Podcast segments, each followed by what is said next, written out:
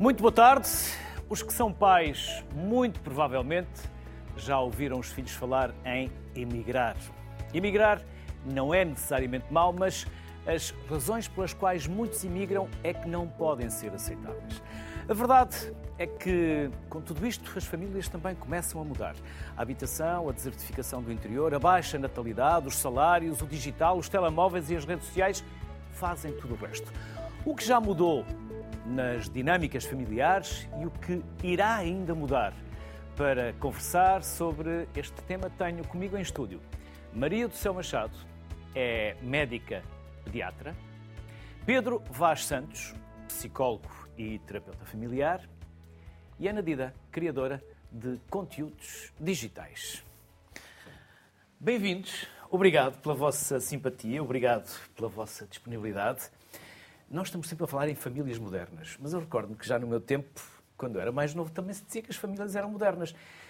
A modernidade é normal, as coisas acontecem e evoluem e as famílias também se adaptam. Ou há alguma modernice que talvez não esteja a funcionar muito bem nestes novos tempos, Maria do Céu? Muito obrigada. E a pergunta pode ser também para os dois. Sintam-se sempre à vontade para responder àquilo que entenderem também das perguntas e dos temas que aqui falámos antes. As famílias da última geração são sempre as mais modernas, não é verdade? E, e a geração anterior tem que se adaptar. E, e, já isso acontecia com os nossos avós e bisavós, como acontece agora connosco e com os nossos filhos e netos. Uh, necessariamente as gerações são diferentes de umas para as outras. E às vezes temos alguma dificuldade em aceitar isso. Um, as famílias modernas um, são muitas vezes são diferentes eh, são muitas vezes constituídas, cada vez mais, porque há muitos divórcios, não é? Portugal é campeão, é, é engraçado que na Europa Portugal é o primeiro uh, uh, no, na, na percentagem de divórcios, Luxemburgo o segundo, deve ser por ter muitos portugueses. portugueses. e Espanha é o terceiro, que deve ser por ser aqui nosso vizinho. uh, e, e, portanto, há, há, há muitas famílias constituídas eu acho que cada vez mais as crianças aceitam a guarda partilhada e uma semana em casa do pai, uma semana em casa da mãe, e tudo se orienta e, e, vivem felizes, portanto isso não me faz confusão. Tenho que confessar que se calhar há 20 anos como pediatra ou há 30 fazia-me alguma confusão e agora não, não me faz confusão, corre tudo, enfim. É muito importante e, e, e se calhar vão-me dar, vão dar razão que o pai e a mãe se entendam relativamente aos filhos, não é? Porque se há ali alguma coisa como joguete litigiosa, se usam é? os filhos para tirar para, como arma de arremesso contra o outro, então as coisas não correm bem. Agora, se conseguem, apesar das suas divergências que os levou a separarem-se, perceberem bem, somos pais destas crianças e, portanto, como pais, o nosso papel é diferente como marido e mulher e, portanto, vamos ser adultos. Eh, eu acho que isso ajuda muito. Um, uma das coisas que me tem feito impressão, enfim, quando estudo estes aspectos e, e publiquei um livro que tem um capítulo sobre as famílias, um, é livro não, Como é que chama esse livro? Chama-se Como Crescem os Portugueses. Como Crescem os Portugueses. Foi há quanto tempo? Foi em 2021. Então, já vamos mostrar a capa. E uh, uh, o que me fez impressão, uh, talvez, nesse capítulo, foi, ao ver as estatísticas, ver a quantidade... É este livro, certo? Eu, ah, é esse, é esse, livro, sim, exatamente. É esse.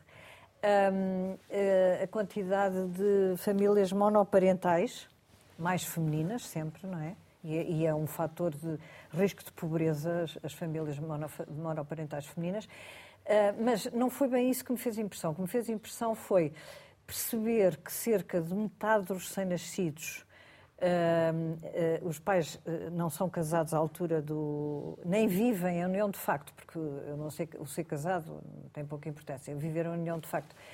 portanto, não são casados nem vivem a união de facto na altura do nascimento, e desses, metade desses, portanto, cerca de 25%, nunca coabitaram.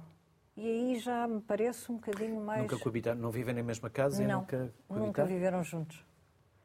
Ou, é, ou são projetos individuais ou, são, ou foram, não um projeto individual, um projeto a dois, mas que é um projeto a dois, mas para cada um Cada um no, no seu espaço, na sua casa. E, isso é um bocadinho, hum, eu não diria preocupante, digo, leva-nos a pensar o que é que está a acontecer. Ou seja, será que estamos, que os jovens estão com tão pouca fé nas relações que, que, que até querem ser pais, até têm projeto de parentalidade, mas não projeto de, de, de casar e querem ter filhos, mas não casar. Há não muito tempo um jovem dizia-me casar para quê? Para depois ter que divorciar? É logo o princípio de que aquilo não vai correr bem. Os advogados precisam de ganhar Precisa. o seu pão. Pedro, para onde quer começar? Sim. E, eu pela acho questão que... dos divórcios, pela questão dos modernices, pelas famílias estarem a mudar? Há vários pontos, não é? As famílias estão sempre a mudar porque a sociedade está a mudar, não é? A Maria Céu já falou de alguns números. Caverna, é? E quem for fazer aquelas pesquisas rápidas nos censos verifica mesmo estes números que são muito significativos, que é os nascimentos fora das relações de coabitação, as famílias monoparentais, toda a estrutura familiar que está a mudar e que se joga, por um lado, por uma série de variáveis que são muitas vezes de risco de pobreza, de desigualdade social, de pouco apoio social na proteção das crianças e na rede que faz crescer as crianças e depois também nos remete para dimensões mais psicoemocionais do bem-estar daquelas crianças, quem é que é o suporte no dia a dia e quais são os fatores de risco que os seus cuidadores estão diariamente submetidos. Um, ponto dito este panóplia assim geral que nos surpreende sempre quando nós olhamos os números. É que todos nós temos uma concepção de família que é muito relativa à nossa própria experiência, à nossa experiência familiar, ao nosso núcleo de amigos, ao nosso núcleo, que depois tem uma série de variáveis também económicas à volta, e, tende, e tendemos sempre a ver a partir de uma perspectiva muito, um, muito pessoal.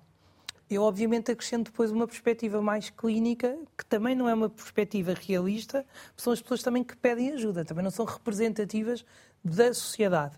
E, portanto, para dizer, acho que todos nós depois temos várias opiniões sobre esta evolução da família, mas são sempre opiniões que têm muitos vieses interpretativos. E, portanto, é muito difícil nós percebermos exatamente este movimento de evolução e o que é que ele significa na prática. Significa que as pessoas estão mais descrentes eh, das relações amorosas?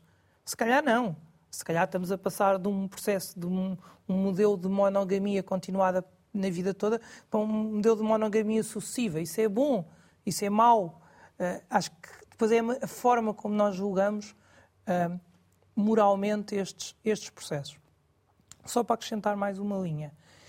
Eu acho que depois, para as crianças, uma das questões que depois é muito decisiva é como é que elas percepcionam a normatividade das suas próprias famílias. Exemplificando, talvez há 20, 30 anos atrás, uma criança com os pais divorciados no primeiro ciclo tinha poucos colegas da mesma turma que pudesse falar uh, da sua estrutura familiar. Ela era diferente aos olhos dela dos colegas.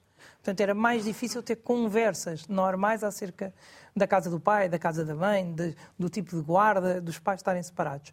Hoje em dia, uma criança de 6, 7 anos vai encontrar na sua turma, nos seus pares, modelos de família parecidos. O que introduz uma dimensão de normalidade que é muito importante no desenvolvimento infantil. Pronto. Uh, e, portanto, esta mutação também vai acontecendo e as pessoas vão se sentindo parte de uma sociedade que hoje é distinta. Agora, sabermos exatamente qual é o impacto e fazermos um juízo crítico moral, se isso é bom ou mau, é, é, acho que é muito sensível e é pouco técnico-científico, de alguma forma. Ana. Eu não vou acrescentar nada técnico-científico a esta conversa. Mas lá em casa comem sopa. Comemos muita sopa. Os pais Todos comem sopa? Os pais comem então sopa. Então dá o exemplo aos filhos. Damos, sim, senhora. E aqui já percebeu onde é que eu quero chegar. Mas, é o exemplo dos pais. O exemplo dos pais, que não significa que eles têm que comer a sopa toda. Quem é que não come a sopa toda? Os pais ou os filhos? Quem não tiver vontade de comer a sopa toda. Eu acho que aí, aí estamos... só duas colheres, depois o resto vai para o lixo? Não faz mal. Não vai para o lixo, é reaproveitado. Em casa também reaproveitamos as coisas, mas no fundo explicar que esse exemplo da sopa acho que reflete muito bem aqui os tais novos modelos. É sim, os novos modelos de, também de educação e de parentalidade que temos, não é? e, no fundo, estes novos modelos que coexistem, seja uh, porque, no fundo, eu vou recorrer aqui de vez em quando às minhas cábulas, que Não trouxe são cábulas, algumas. São, são, auxiliares de memória. Auxiliares de memória que cábulas refletem... era o que nós fazíamos quando íamos para os exames. Certo. E para refletem... nos ajudar na no exame que fazíamos. Refletiu um bocadinho também uh, aqui algumas ideias que trouxe de, das partilhas que, que que fiz através também das redes sociais. Uh, e que, no fundo, fez algumas perguntas, não fez? Sim, fiz algumas perguntas. Queria já as perguntas e as respostas? Ou, uh, ou deixamos fundo, mais à frente? Uh, sim, no fundo, Faça a gestão como quiser. Certo. No fundo, perguntei também um bocadinho o que, é que eram as famílias hoje, uhum. obviamente sabendo de partida que não deixe de ser, ou, ou, que as pessoas que me seguem não deixam de ser representativas de, uma, um grupo. De, um, grupo uhum. socioeconómico e, portanto, não refletem toda a realidade. Mas a verdade é que refletem uma realidade ou um modelo uhum. que está a coabitar e a coexistir com outros modelos de educação e de parentalidade na sociedade portuguesa. E vemos isto, vemos realmente mais famílias monoparentais, vemos famílias do mesmo género, não é? E, portanto, também nas escolas começamos a falar e a conviver uh, em relação a esse assunto. Vemos pais que são mais velhos, não é? Também, ou seja, que acabam por ter filhos mais tarde também ao longo do tempo, à espera talvez de uma estabilidade económica. Faz que... com que depois muitas das vezes só tenham um filho. Certo. Ana tem. Eu tenho dois. Portanto, já, já assegurou a renovação já estou, geracional. Já estou a contribuir, já estou a contribuir. Um deles, eh, uma delas, uma, a mais nova durante a pandemia, portanto também foi uma experiência e um desafio interessante estar grávida durante a pandemia e ter bebê durante a pandemia. Mas no fundo isto, isto de facto uh, mostra-nos que estes novos modelos coexistem e coabitam e tornam esta dinâmica de sermos pais hoje uh, uh, mais rica, diria eu também, com, com diferentes experiências. O que é que nós vemos, por aquilo que também que vamos vendo na nossa, na nossa comunidade?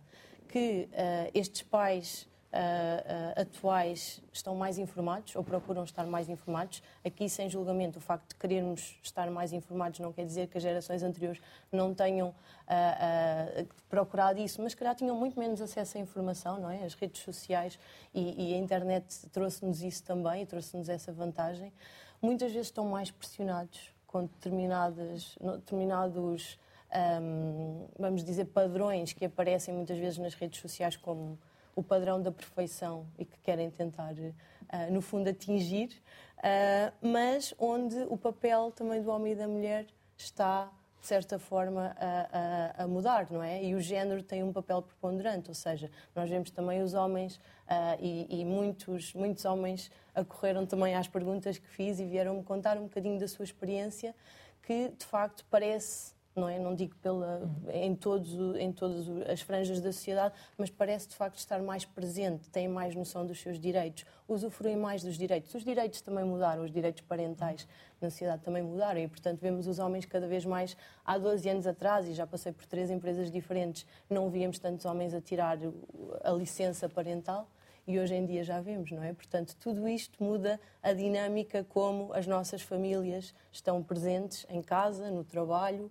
na educação e, e diria que dava aqui pano para, para mãe. E vai dar, porque ainda temos uh, 47 minutos de conversa.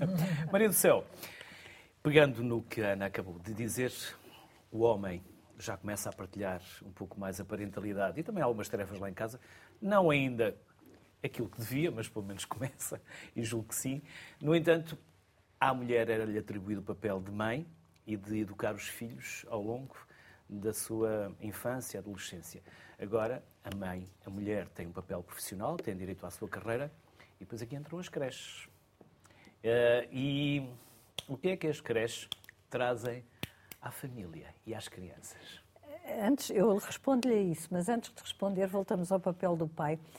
Às vezes, muitas vezes, o, o pai, o, o, rapaz, o senhor, nesta. Uh, não tem, uh, demite-se um bocadinho e não tem o papel que, que devia ter numa sociedade moderna por culpa da mulher. E as mulheres têm muita culpa nisso. Eu vou-lhe dar um exemplo. O exemplo é o banho do bebê. O bebê nasce e combinam muito bem. Uh, eu dou banho às segundas, quartas e sextas e tu dás às terças, quintas e sábados. A primeira vez que o pai dá o banho ao bebê, veste a roupa ao contrário, não põe creme. E, e a mãe chega ao pé e diz: Mas não puseste, não puseste o creme e a roupa está ao contrário. Resposta do pai, sempre então, lógica. Se fazes melhor, faz Olha, tu. tu fazes melhor que eu, portanto, o melhor é dar-te o banho todos os dias. E, e eu digo isto em relação ao banho, mas passa-se em relação a tudo. E, portanto, a mulher tem que deixar de ser perfeccionista e, e maçadora. E, portanto, se está a roupa ao contrário, qual é o problema? E se a sopa tem... ao chão, Exatamente, não, é? não, tem problema nenhum. Uh, e de maneira que isso, e, e, realmente o papel do pai atualmente é extraordinariamente maior. E o que nós vemos, quem faz clínica há, há muitos anos, é uma cumplicidade completamente diferente. Ou seja, em gerações, talvez já três ou quatro gerações, talvez as gerações dos meus avós, talvez ainda dos meus pais, o, o pai era a pessoa que trabalhava e, portanto, chegava à casa, tinha-se muito respeito, não se falava alto, não se ria, à mesa pedia licença para falar. O pai agora está muito mais próximo e muito mais cúmplice. Eh, aconteceu-me também uma vez uma história engraçada quando estava na Amadora. Eu tinha muitas pediatras uh, mulheres e, uh, e, e, estava preocupada porque faziam muitas urgências quando nós abrimos o hospital com muito movimento. Agora são todos com muito movimento.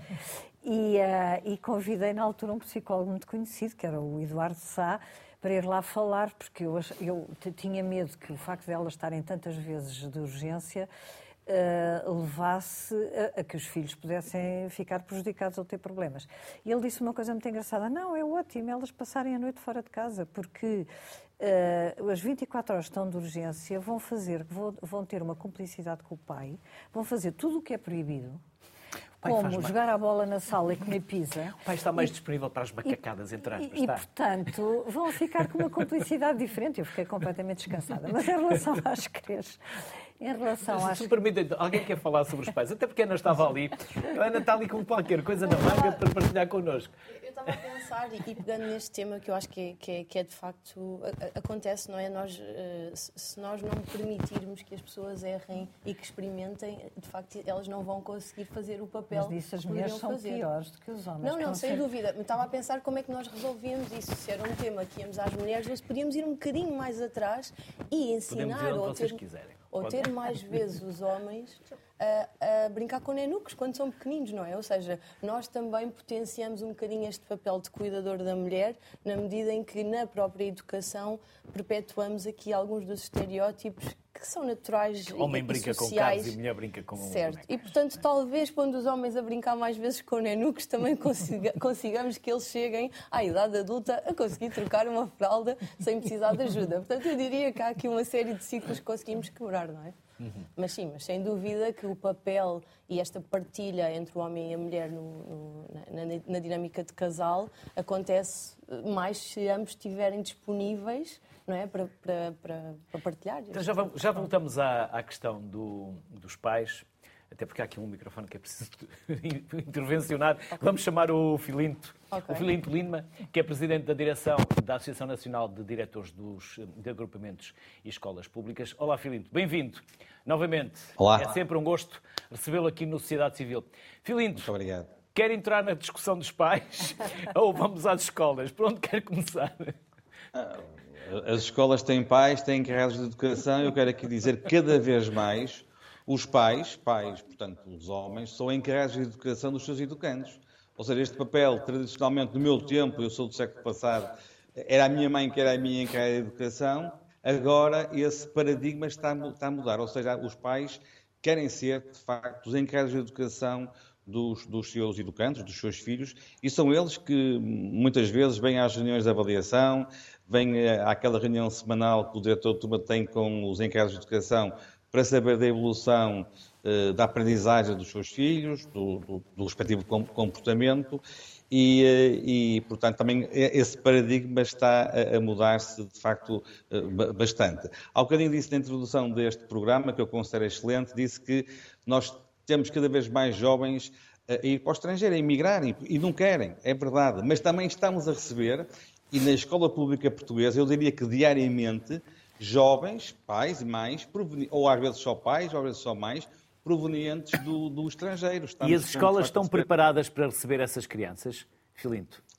Essa pergunta é muito Já é importante. politicamente incorreta. Mas se quiser Sim, responder é, ela, é, é muito responder. Importante. Sim. Eh, nós recebemos, de facto, alunos do Brasil, maioritariamente, como sabemos, mas também alunos de outros países que não falam a língua portuguesa, com certeza, e alguns nem falam inglês. Eu quero dizer que ainda há pouco tempo, há dois, três meses, recebi na minha escola uma aluna do Vietnã que nem sabia falar inglês.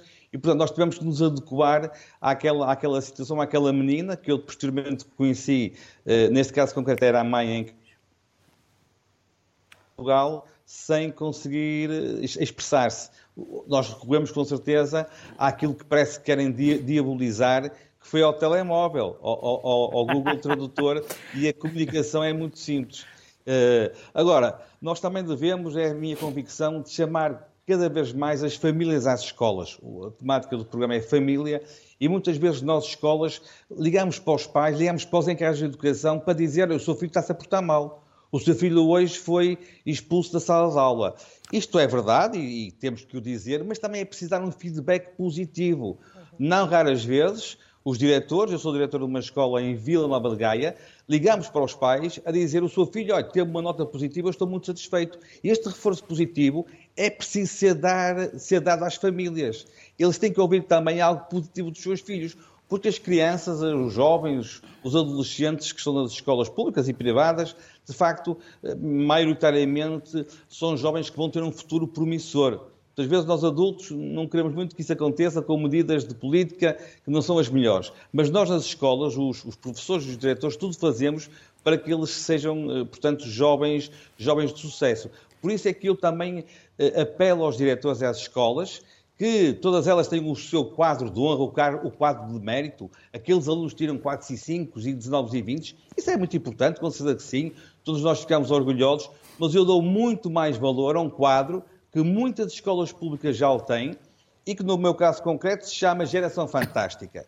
São alunos que têm atitudes eh, durante o seu dia a dia, durante aquele ano escolar, atitudes de cidadania que necessitam de ser uh, uh, reveladas e também são distinguidos naquela cerimónia que nós, nas escolas portuguesas, fazemos anualmente, onde distinguimos aqueles jovens que têm, de facto, uh, notas muito boas, 4 e 5, 19 e 20, mas também aqueles jovens que se percebem que fizeram atitude de cidadania que merecem ser realçadas. Ou seja, Filipe, para além do livro de reclamações, é ter um livro de elogio. Exatamente. Aliás, eh, tocou no ponto. As escolas realmente têm o livro de reclamações. As instituições públicas têm esse livro. Eu pergunto, alguma instituição pública tem o livro de elogios que existe? Existe, de facto, o livro de elogios. Nós não temos. E temos que ter, até porque muitas das vezes os nossos pais também elogiam bastantes vezes o serviço que nós prestamos no nosso dia a dia na escola pública, pública portuguesa. O, os imigrantes chegam a Portugal, e respondendo à sua questão, de facto criam-nos um desafio, eu acho que não é problema, é um desafio, que é responder às suas expectativas, ou seja, sobretudo àqueles alunos que não uh, falam português, que nem sequer falam inglês. Desde logo, uh, esses alunos, de facto, são, são dirigidos para professores de língua portuguesa, o chamado português de língua materna, para aprender uma língua que eles não dominam. E depois faz um processo assim de aprendizagem de forma o mais natural possível. Estes alunos normalmente são alunos muito bons na matemática, por exemplo. A minha aluna vietnamita é uma craque, é melhor na área da, da, da, matemática, mas depois, claro, tem, tem, que aprender o português, tem que aprender posteriormente a história, a geografia, etc. Mas temos que apoiar estes alunos, de facto, também como, como os nossos alunos portugueses, e também já agora uma franja de alunos que nós muitas vezes nos esquecemos de apoiar, são aqueles alunos com qualidades excepcionais de aprendizagens. São aqueles alunos que aprendem a matéria rapidamente e, portanto, muitas vezes ficam desmotivados em contexto de sala de aula. Temos, e as escolas públicas procuram fazê-lo, de arranjar estratégias para que estes alunos não desanimem, porque eles de facto aprendem muito rapidamente e, são, e estão dispostos a, a, encarar eh, novos desafios, assim as escolas os possam proporcionar. Os alunos têm uh, também velocidades diferentes. Filinto, Ana, mas também Pedro e Maria do Céu. Ana gosta de fazer perguntas. Gosto de fazer perguntas. Quer, fazer, quer colocar alguma pergunta ao Filinto? Não, eu, eu Daquelas que colocou nas suas redes sociais ou outras? Não, eu, ouvindo, ouvindo aqui o, o, tema da escola e, sobretudo, este das individualidades, uh, não é? Pode Todos... falar diretamente para a câmara, pode falar diretamente para o Filinto. Uh, Filinto, que estava... É aquela câmara, há três. Gostava de lhe perguntar, aqui do lado da, da educação, como é que nós estamos, de facto, como educadores e como sistema de educação, a responder a, este, a estes níveis diferentes de aprendizagem, a formas diferentes de aprendizagem dos nossos alunos. Porque Parece que aquele modelo não é de sentar à frente da, da secretária durante muito tempo, também já não é aquele que, que, mais se adequa. Como é que as nossas escolas estão a, a responder a isso e como é que os pais podem ajudar nesse processo? Nós, nós, realmente, nas escolas públicas portuguesas e privadas, temos cada vez um grupo mais heterogéneo de alunos. Portanto, na escola pública, como vocês sabem, acolhe todos os alunos. E, portanto, daí também o desafio, eu diria que é uma dificuldade que surge no dia a dia aos nossos professores. Um, o que é que nós fazemos? Arranjamos estratégias adequadas, tendo em conta a turma que nós, de facto, iremos, iremos lecionar. E temos tido sucesso. Uh, agora, é evidente que quanto mais heterogénea é a turma, quanto maior também quero dizer que as turmas são eh, algumas delas são de facto grandes, com 30 alunos, com, com, com 28 alunos, com 20 alunos, com alunos que vocês sabem com necessidades específicas, mas quanto maior é uma turma, maior poderá ser a dificuldade, eh, portanto, para o professor. Por isso é que nós, isto agora falando um bocadinho de política educativa, já propusemos há uns anos que o Ministério da Educação, seja ele qual for, eh, não, eh, portanto, não determine o número de alunos por turma. O que nós achamos é que, de facto, deve, de acordo com o histórico, deve ser concedida anualmente a cada escola, por ano de escolaridade, o número de turmas que aquela, eh, aquela escola irá ter. E depois será o diretor, será o conselho pedagógico, serão os professores, de facto, a determinar se as turmas podem ter 15 alunos. Há turmas de 15 alunos, turmas pequenas, que não funcionam bem. Há turmas de 30 alunos que funcionam muito bem. Portanto, o número de alunos por turma também, até para que o processo de ensino-aprendizagem possa ser o melhor possível, devia ser determinado pelo diretor da escola ou pelos, ou pelos professores, e não como é normalmente, havendo um limite de, de, do, número, do número máximo de alunos por turma, de acordo com o ciclo de, de, de ensino. Também penso que ao nível do primeiro ensino, do primeiro ciclo, peço desculpa, o ensino devia ser mais personalizado, mais individualizado. Não estou a falar em um aluno, um professor, não é nada disso, mas estou a falar facto, de um apoio mais próximo de alunos, sobretudo aqueles alunos que revelam uh, uh, algumas dificuldades e que lá em casa os pais não os podem acompanhar. Há pais que, de facto, acompanham os seus filhos ou, ou, ou pessoalmente eles próprios dão explicações aos filhos, ou são pais que têm dinheiro e podem pôr os seus filhos na explicação. Há pais que não podem fazer isso. Há pais que só contam, e bem, na minha opinião, com os professores das escolas, com os apoios que lhes estão concedidos. E também é esses meninos que as escolas públicas portuguesas se devem preocupar, aqueles alunos que têm mais dificuldade nas, nas suas aprendizagens, e nós isso fazemos todo, todos os dias, com, como vocês sabem, com parques recursos, e agora eu espero que nos aproxime a pandemia que, que, vivemos há, há, há, há, uns anos atrás, que é a pandemia da escassez de professores. Como vocês sabem, neste momento é difícil arranjar professores de substituição, sobretudo professores substitutos, em Lisboa e Valtejo e no Algarve, mas é um mal que já perspassa o nosso país, porque de facto eh, ser professor não é uma profissão querida pelos nossos jovens e, por outro lado, vocês sabem também, estão a sair às centenas mensalmente professores que justamente estão a jubilar. Depois da Ana, a Maria do Céu e o Pedro também querem colocar uma, uma questão ao Filipe. Maria do Céu, Câmara 3, aquela que tem a luzinha uh, ah. acesa. Ah. Olá, muito obrigada por estarmos Olá. aqui juntos. A questão que eu queria colocar é, é em relação ao envolvimento das famílias nas escolas.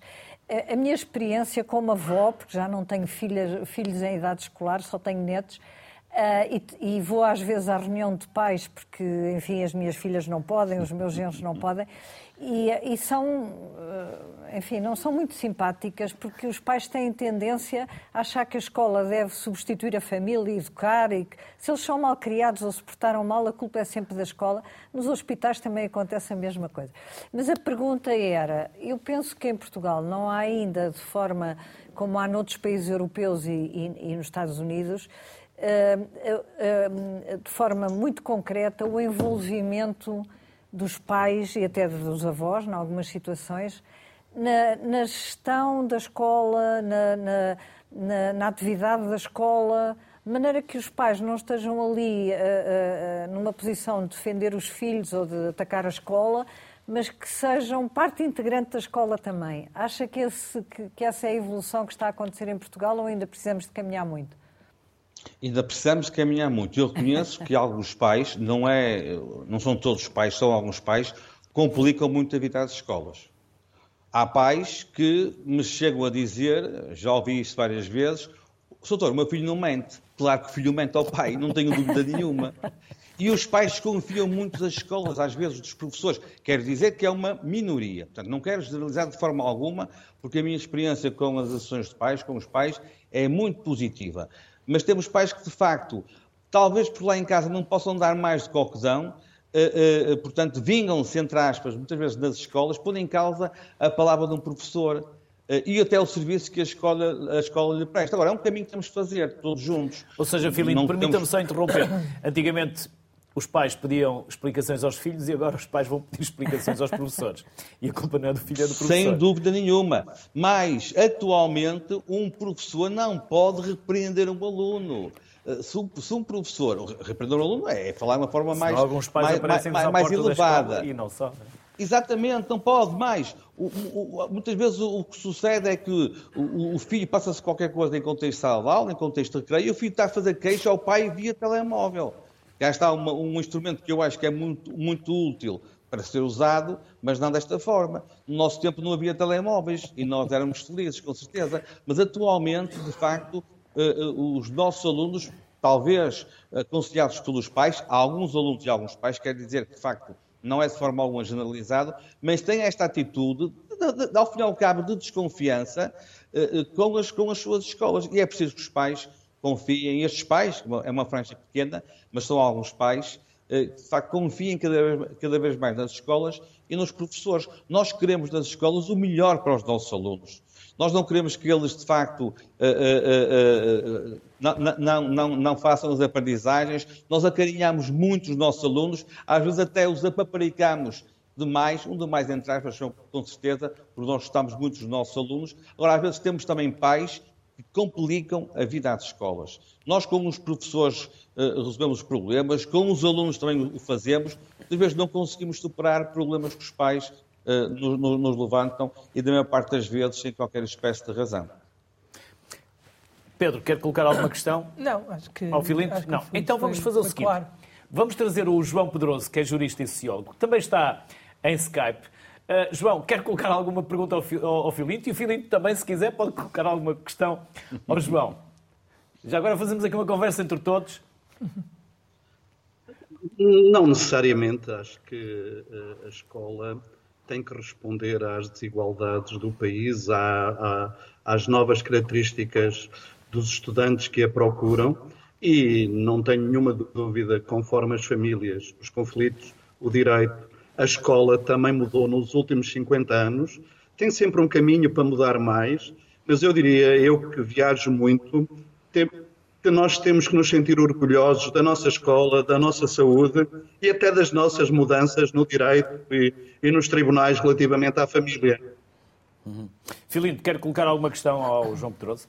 Eh, colocaria ao Dr. João Pedroso, um ilustre jurista, porque é, que, é que as sentenças, quando os pais estão separados, quando os pais estão divorciados, em relação ao poder paternal, muitas vezes não são claras. Nós nas escolas, eu, a minha área é direito, mas nós nas escolas não temos, não temos advogados e muitas vezes uh, uh, somos confrontados com sentenças em relação ao poder paternal, que é muito complicado depois, uh, portanto, traduzir e, e, e pode criar conflito com as escolas em relação ao, ao, aos pais e, e, muitas vezes temos que pedir um, um, aclaramento daquilo que é dito pelo senhor, pelo seu doutor juiz. Porquê é que isso não acontece? Porquê é que as sentenças não são mais simples? Porquê é que o senso comum, e nas escolas temos, temos como sabemos, professores que não são licenciados em Direito, não podem ter acesso a uma sentença que seja de simples leitura e de simples aplicação. Isso nem sempre acontece. João Pedroso. Bem, eh, a minha reflexão, eh, a minha reflexão sobre isso é que nos últimos 50 anos eh, houve uma retirada dos conflitos. Há uma, os conflitos familiares, em regra, são resolvidos na família. os que ficam para os tribunais, os que ficam para os tribunais são os mais complexos e os mais agressivos e os mais, e os mais violentos. porque senão e por isso temos de ter esta noção. A conflitualidade na família, hoje, em regra, está desjudicializada. Mas os casos que chegam ao tribunal são de alta eh, litigância. Logo, é necessário sentenças que ponderem esses interesses e sejam determinantes. Eu diria que para a escola, a escola não tem que ler a sentença.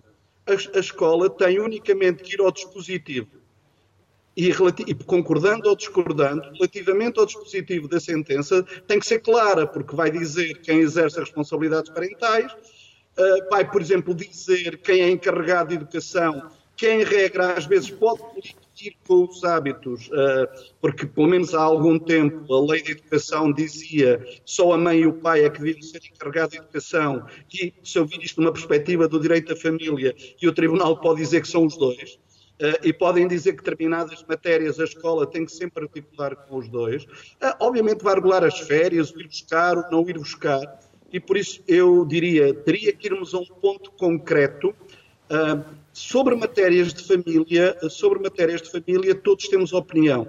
O que é facto é que quando um tribunal intervém é num conflito muito grave e por isso nós temos que Uh, isso, uh, bem ou mal, a decisão, enquanto não for alterada, tem que ser cumprida.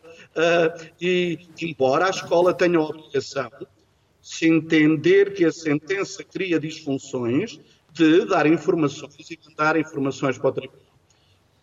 há aqui uma questão que é a questão da linguagem. o direito não, não deve usar uma linguagem que seja imprecisa e por isso, por vezes, tem que uh, dizer, uh, uh, digamos, os comandos para a regulação das responsabilidades parentais, tem que ser utilizando linguagem que pode parecer dúvida, mas não o é se for. E por isso diria, o, o, o apoio jurídico à, às escolas pode, obviamente, existir no âmbito das escolas e do Ministério da Educação. Mas o Ministério Público tem a obrigação em Portugal a obrigação institucional, a obrigação legal de responder, por exemplo, a todos os problemas que a escola colocam relativamente ao cumprimento de decisões judiciais. Se não o fizer, obviamente estamos perante uma discussão, mas a lei tem a solução. Uhum.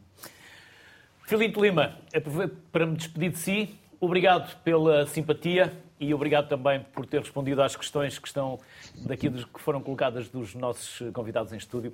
E bem, haja, até uma próxima, Filipe. Foi um gosto Muito obrigado, bom programa. João Pedroso, e a, a justiça chega a todas as famílias? Nas sociedades desiguais, os serviços públicos não chegam de modo igual a todas as famílias. E por isso, obviamente, a nossa sociedade hoje já não é tão desigual como já foi noutras alturas, mas obviamente a, justiça chega de forma, chega de forma seletiva. E por isso eu posso admitir que alguns conflitos familiares que não são formalizados em tribunal é porque as famílias se resignam e não os pretendem formalizar em tribunal. Uh, diria, os nossos estudos sociológicos sobre os tribunais permitem-nos dizer que os casos em que há mais litigância nos tribunais são em casos, obviamente, de, de, personalidades mais vincadas, mas com um grande com capacidade económica que lhes permitem uh, litigar. E por isso, se a pergunta é feita dessa forma, claro que o acesso à justiça ainda é desigual. No entanto, na área da família e das crianças, e sobretudo na área da proteção das crianças, existe um conjunto de mecanismos de informação das famílias que permite o acesso que não existe noutras áreas. Porque vamos lá ver, qualquer pai ou qualquer mãe que não concorda com o comportamento do progenitor, por exemplo, pode ir ao Ministério Público, não tem que ir a um advogado, porque o Ministério Público é, de acordo com a legislação portuguesa, tradicionalmente o chamado curador, de, de, do, hoje dizemos das crianças, antigamente curador, curador dos menores. Depois existem as comissões de proteção crianças e jovens relativamente à promoção dos direitos das crianças. Existe o papel importantíssimo da escola. Por isso, eu diria, é óbvio que sociologicamente há desigualdade, mas uma das áreas onde há muitos mecanismos mitigadores da de desigualdade no acesso à defesa dos direitos das crianças é esta área comparada com outras, com outras áreas dos direitos económicos ou sociais. E talvez para concluir este, este ponto, a evolução do direito, uh, a evolução do direito hoje permite todos os tipos de famílias. Uh, embora quando eu digo aos meus alunos, quando eu digo aos meus alunos que em 1977 uma mulher para estudar ainda precisava da autorização do marido ou do pai, uh, os meus alunos e as minhas alunas ficam a olhar para mim como se eu tivesse aterrado na Lua. O que significa que houve uma mudança clara. E, obviamente, na área da família, o direito tem acompanhado todas as mudanças sociais. Deixou de haver responsabilidade, poder paternal para responsabilidades parentais, deixou de haver a ideia de que a mãe era sempre a guardadora para podermos ter alternância no poder paternal, mas o direito evoluiu.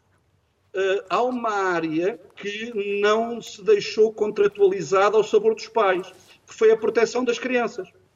E por isso temos um sistema de intervenção de promoção dos direitos e da proteção das crianças, desenvolvido nos últimos 20 e tal anos, que significa que há hoje uma especial atenção pelos direitos, pelos direitos das crianças, se a família não for capaz de os, de os respeitar ou de os promover.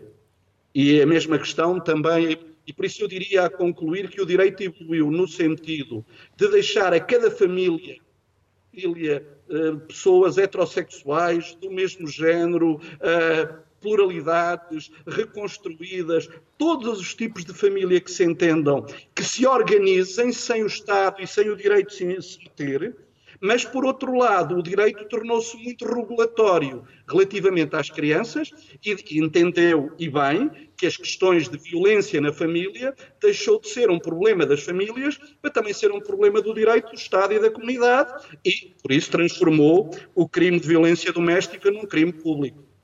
João Pedroso, a Ana gostava de lhe colocar uma. Gostava, não, quer mesmo uma, uma questão. Não, João, estava a ouvi-la falar com, com, com, muita atenção e este tema agora que referiu do tema da violência é sempre um tema uh, interessante de pensar quando pensamos na família, não só na componente de violência doméstica, mas também na forma como educamos os nossos filhos, não é? Há um debate grande sobre o que é que se pode ou não pode fazer com os filhos, o que é que é ou não é violência. Portanto, a pergunta para, para si é Será que o direito também está a evoluir no sentido de protegermos então as crianças naquilo que podem ser situações de violência, seja da parte da família, seja da parte de, de comunidade? E como é que vê, lá está, o papel da família nessa, nessa mudança, possivelmente, de olhar perante o direito a respeito pela criança na família? Nesta parte da violência, o direito está à frente da realidade social porque quando eu comecei a trabalhar, uh, diria, uh, por exemplo, uh, o direito não reconhecia a violência psicológica. as sentenças até, até 2001, só se houvesse violência com uma criança, só atendia à violência física. Ora bem, com a lei da promoção dos direitos da proteção das crianças, que entrou em vigor em 2001, todas as situações seja de violência física, de violência psicológica, de violência emocional, de que permita uma desadaptação, pode justificar a intervenção das instituições no sentido de trabalhar com as famílias para que a violência uh, não exista, indo ao ponto extremo, se obviamente é violência extrema da, da, da separação das crianças dos pais. Por isso, eu diria, uh, nós temos no direito todas as soluções o que nós temos que ter é consciência dos direitos, o que nós temos que ter é que as famílias se portem de acordo com os direitos e, e, e, obviamente, além dessa consciência dos direitos, práticas sociais e também práticas sociais das instituições e da comunidade que não sejam tolerantes com a violência.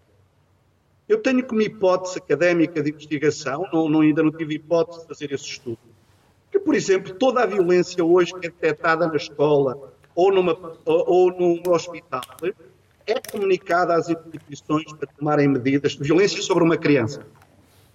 Ora bem, e, e foi algo que é completamente diferente do que acontecia há 20 ou 30 anos, que é entre marido e mulher não metas a qualquer, não te metas na vida de um, de um, casal com os seus filhos. E por isso eu diria, se a área que mudou em Portugal uh, seja na sociedade, seja no direito, seja na criação das instituições, onde a mudança é mais lenta, é, esta, é, claramente, é claramente esta área.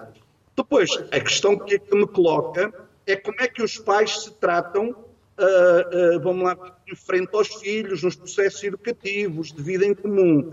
Eu, eu, eu diria, aquilo que os estudos nos vêm dizendo, é que há, infelizmente, um grupo de famílias em que há bastante violência, a violência seja física, psíquica ou emocional, à frente das crianças.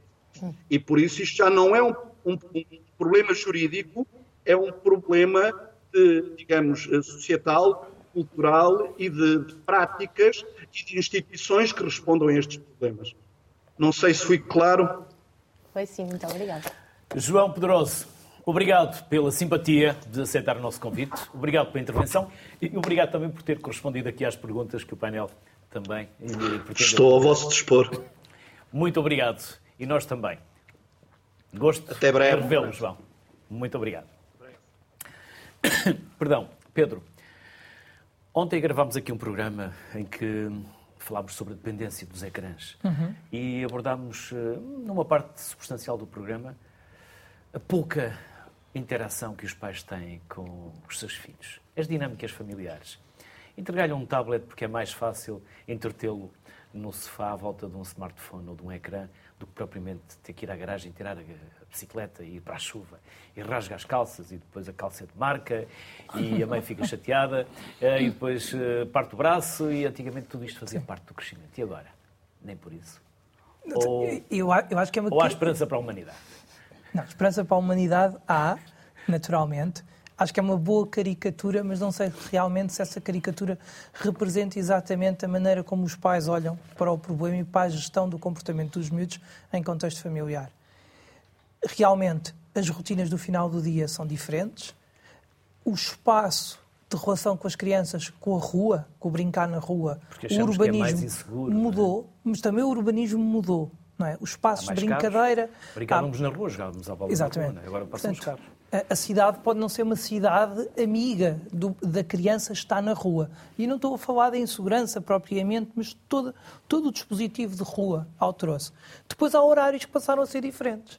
Eu lembro-me de, há pouco se falou-se na escola, nos anos 80, a escola pública, no primeiro ciclo, os meninos tinham aulas só de manhã ou só de, ou só de tarde, criava imensa pressão social na organização das famílias mas, também, a mãe estava em casa para tratar Mas também havia uma estrutura está. familiar que há é? pouco falámos que era, que era diferente. Aldeia? E, portanto, nós neste momento, o tempo de ocupação dos miúdos na escola e somarmos as atividades extracurriculares, os apoios educativos, todos, portanto, há um tempo para as crianças estarem em casa, há um tempo de estarem paradas sem fazer nada, há um tempo de estar simplesmente em casa que foi diminuído. E depois, naturalmente, há um tempo de final de tarde que os pais têm que conjugar uma série de rotinas, e quem tem vários filhos sabe isso, entre os banhos, a fazer o jantar, o, o tratar de uma série de tarefas, que muitas vezes, ao nível da gestão do comportamento, ter uma criança ocupada com uma atividade que é uma atividade de muita estimulação, como um jogo de computador, como um tablet, que normalmente são atividades muito contingentes. É? A criança faz qualquer coisa e o tablet responde, o que mantém a atenção, o que mantém o foco da criança, funciona como uma regulação do comportamento. Agora, se me disserem assim, esta regulação do comportamento, por aqui também vem uma série de outros desafios, claramente. Uh, o que é que isto vai significar nos noutros processos de aprendizagem? Acho que é, são excelentes perguntas. Uh, o que é que significa estarmos a criar uma sociedade dependente dos ecrãs? Acho que também é, são perguntas importantes de se perceber. Nos casos extremos, e agora já vamos para os casos clínicos, claramente, cada vez mais nós percebemos que existem padrões de dependência dos jogos, principalmente dos videojogos, que são particularmente preocupantes. Porquê? Porque eles ganham uma dimensão na vida da criança ou do jovem em detrimento de um conjunto de outras atividades estruturais, quando elas estão disponíveis, o jovem também não opta por elas. Pois há uma linha que é fácil de transpor e passa à patologia, não é? Sim, há uma linha, não sei se é tão fácil de transpor, mas há claramente, num conjunto de perfis de crianças, uma transposição dessa, dessa linha e que tem que nos chamar a atenção. Porque nós também depois percebemos perfis de crianças diferentes e crianças com maiores vulnerabilidades de desenvolvimento, com o evoluir da sociedade, o adoecer, vamos chamar assim, o adoecer mental, também tem uma certa postia social. E, portanto, a forma como a criança e o adolescente apresentam o seu sofrimento, apresentam as suas dificuldades de desenvolvimento, também vai mudando ao longo das décadas. Portanto, quando nós olhamos para os casos mais extremos e, mais, e clínicos, esses casos também têm uma apresentação que é distinta. E, nesse sentido, se ontem houve outras dependências, hoje a dependência dos videojogos é uma dependência que é, tem um valor clínico, claramente. Na, na, medida que perturba claramente a dinâmica familiar e a dinâmica de desenvolvimento da criança ou, ou do jovem. Lógico que depois existe, é, parece que agora vou ser menos técnico, existe obviamente relações do bom senso. E, portanto, o, a introdução precoce dos, do, dos videojogos e a ideia que os tablets, e, e, não só os videojogos, pronto, de todos os ecrãs numa idade muito precoce, em algumas crianças é claramente um fator de risco. Maurício, e ontem aqui alguém chamava a atenção para pais que vão a passear o bebê no carrinho e ele já leva um telemóvel na mão. Ele não vai interagir com o meio. Ele não está a desenvolver os seus cinco sentidos. Não está a desenvolver aquilo que seria normal porque está focado num ecrã. Mas os pais também estão focados no ecrã. E os pais também vão com o telemóvel, sim. Começa logo por aí. Bem, há aqui um aspecto que não se tem falado, que é os avós. Eu acho. E estava a ver as imagens que têm estado a passar no programa e é muito aquela família nuclear. As famílias deixaram de ser transversais para serem verticais, não é? As crianças têm bisavó, mas têm poucos primos e poucos tios. E, eh, e, uma coisa que eu vejo, e portanto, o papel dos avós é importantíssimo neste, neste equilíbrio. Uh, embora às vezes seja difícil de aturar a sogra, mas... Uh, Sim, mas muitas vezes o pai educa, os pais educam e os, os, os avós deseducam. É? Porque os pais... Quebram as regras, quebram... Mas isso, mas isso tem, uma, tem uma explicação. Os pais Ana querem... que, que, que, os pais também quiser falar sobre isso com a, com a educação a médio e longo prazo. Os avós estão preocupados a curto prazo e, portanto, o chocolate, a panqueca, é, é, desencadeia ali um sorriso a curto prazo, mas isso, cada um tem a sua função, há funções para toda a gente. Uh, mas, portanto, não, não haver aqui demissão do papel dos avós e o papel é importante. Um, comentário em relação à imigração, obviamente que o jovem português que tenha terminado a sua licenciatura, neste momento não consegue, se quiser sair de casa dos pais, nem de casar, nem constituir família. Sair de casa dos pais não consegue ganhar o suficiente, nós não conseguimos competir com os países europeus para alugar uma casa ou comprar uma casa para, para viver com alguém, para ter filhos, etc. E, portanto, é mais fácil. Agora, nós vemos isto muito também como eh, sociedades mediterrânicas, sociedades do Sul, em que normalmente se ficava em casa até casar, porque se pensarmos nos anglo-saxónicos, o jovem, quando vai para a faculdade, sai de casa dos pais e vai viver sozinho. Mas antigamente também era assim. Casávamos cedo para ganharmos a nossa independência, hum, hum. para ter a casa ou o carro, depois ficávamos não, dependentes desculpe. de um banco para o resto da Eu vida. acho que se casava é? cedo porque passar, para passar o fim de semana com o namorado tinha que se casar. Sim, também. Uh, em relação às creches, que eu não respondi à sua pergunta. Um, uh, uh, é assim, tem, isto como em tudo, há sempre correntes a favor, correntes contra. Um, há evidência atualmente de que em situações de pobreza e de exclusão social é importantíssimo a criança ir precocemente para a creche, porque é onde tem alimentação adequada, afeto, estímulo, que muitas vezes não tem em casa. Nós vemos isso muito nas, em bolsas de pobreza ou até bolsas de imigração, em que as crianças pequenas, quando ficam em casa, ficam com irmãos mais velhos, têm 12 anos, 14 anos, e, portanto, hum, estão melhor na creche.